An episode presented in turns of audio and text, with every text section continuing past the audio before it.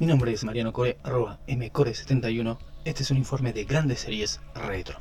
Hoy tenemos El Gran Héroe Americano. 45 episodios desde 1981 hasta 1983 por la ABC. Sus inicios, el prolífico y exitoso guionista Stephen J. Cannell, mismo creador de Brigada Muelle 56, Renegado, entre muchas otras, le propusieron en el año 1980 realizar una serie en la ABC que fuera de superhéroes algo que a Stephen Cannell no le gustaba. Well, I never liked superheroes. I never, I never read Superman comics. I never read Marvel comics. I mean, I mean, I, that wasn't where I hung out. But I've learned in network meetings, you never say no because you may be passing on something really good. So, I, I, instead, I said what I always say when I get a, an idea that I kind of don't like. I said, "Well, yeah, interesting. Let me, let me, let me think about that. I'll get, can I get back to you? Yeah, sure, absolutely." So I take it back to the office here, and I'm going, oh, what am I going to do? I don't want to do this. I don't, I don't think I'm right for it. I don't understand it. I don't, I don't know enough about the whole genre to be able to even do the genre. I don't know what the rules of the genre are. I never, you know, paid much attention to it, you know. So, and I, and I remember sort of saying, well, what would happen, you guys, if, if one of us got a super suit? What would happen? Getting over the in- insanity of, of a spaceship coming down and giving you a suit what would happen to your life if you got one? And what if it was like red spandex with little jockey shorts and a cape and you got to put this thing on and wander around in public, you know, what would happen to you? And what if you're having a big career like I've got a career in television? El punto de partida de la serie es el encuentro fortuito entre Ralph Hinckley, un profesor de un instituto especializado en chicos con dificultades, y Bill Maxwell, un agente del FBI, que son reunidos por una nave espacial en el desierto donde reciben el encargo de salvar y proteger al mundo. Los extraterrestres le entregan un maletín negro que contiene un traje con superpoderes junto a un libro de instrucciones que desgraciadamente Ralph lo pierde. La serie terminó siendo una sátira a esas películas y series de superhéroes, ya que el protagonista tenía que descubrir misión tras misión cómo usar ese traje e ir descubriendo los diferentes superpoderes que le generaba el mismo.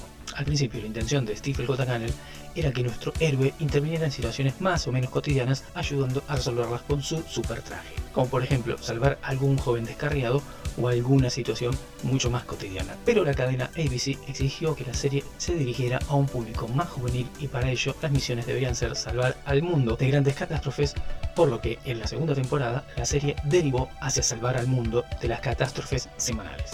Ralph tenía en sus misiones la ayuda del agente del FBI, Bill Maxwell, y una abogada que le estaba llevando su divorcio con su primera mujer y que a la larga termina enamorándose y casando. La música de la serie está compuesta por Mike Post y cantada por Jay Scarborough.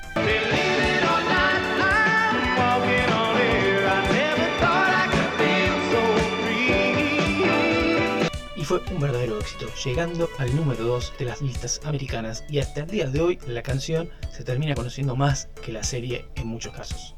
Los actores protagonistas recayeron en William Gatt, un actor que había aparecido en papeles secundarios en diversas películas, como Carrie, y, en papeles protagónicos como en House. Y quedó segundo en la audición para Luke Skywalker en la Guerra de las Galaxias, perdiendo con Mark Hamill, que se llevó el papel. El papel del agente Bill Maxwell recayó en el gran actor veterano Robert Culp, que estaba realmente magnífico. Culp ya había estado en varias series clásicas, como Yo soy espía, junto a Bill Cosby. En el papel de Pam Dowers, la abogada de la que se enamora Ralph, lo interpretó la actriz bien conocida Connie Sellecca, sobre todo por su papel posterior en la serie Hotel. Y por último, entre los alumnos de Ralph en los papeles secundarios, pero recurrentes, destacaron dos actores que empezaron en esta serie, pero luego tuvieron una carrera interesante. En especial, Michael Paré, protagonista de esa maravillosa película dirigida por Walter Hill que fue Calle de Fuego.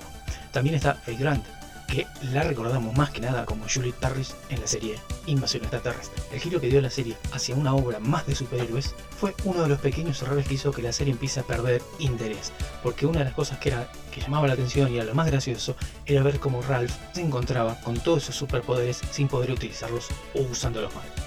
Pero la serie al transformarse más en una serie clásica de superhéroes y Ralph ya empezando a dominar mucho mejor el traje, ese encanto se había perdido ya para la tercera temporada ya las audiencias habían caído bastante.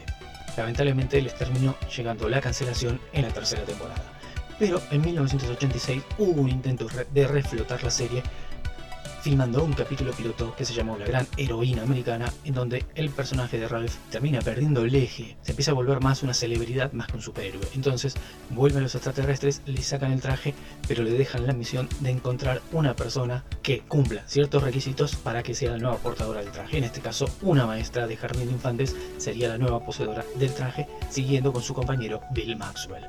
Obviamente esto no pasó de un capítulo piloto y nunca más tuvimos novedades sobre el regreso del gran héroe americano hasta que se volvió a intentar hacer un piloto para un regreso de la serie, volviendo a la temática de que el gran héroe sea una mujer.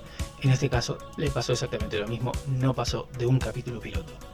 La serie no era perfecta, era bastante, bastante simplona para lo que eran las series de las, de, las épocas, pero también tenía un nivel muy similar a la serie de Stephen Cotal Cannell de ese momento, como eran Brigada Moya 56 y el mismo Gran Héroe, que eran contemporáneos, era la sátira. Eso fue lo que representó Stephen King en los 80, que era llevar esas historias conocidas de otro tipo de series o películas, llevarlos al terreno de la sátira, como fueron otras comedias tan grandes como eh, El Superagente 86 o Hammer, que eran ya puramente sátira. Hasta acá llegamos con este mini recuerdo de lo que fue el gran héroe americano en la televisión. En Argentina se dio por el canal estatal ATC todos los lunes por la tarde para después, años posteriores, ser una serie diaria de lunes a viernes al mediodía.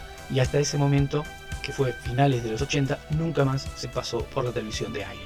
Mi nombre es Mariano Core, arroba mcore71 y nos estamos escuchando en el próximo informe retro de las mejores series.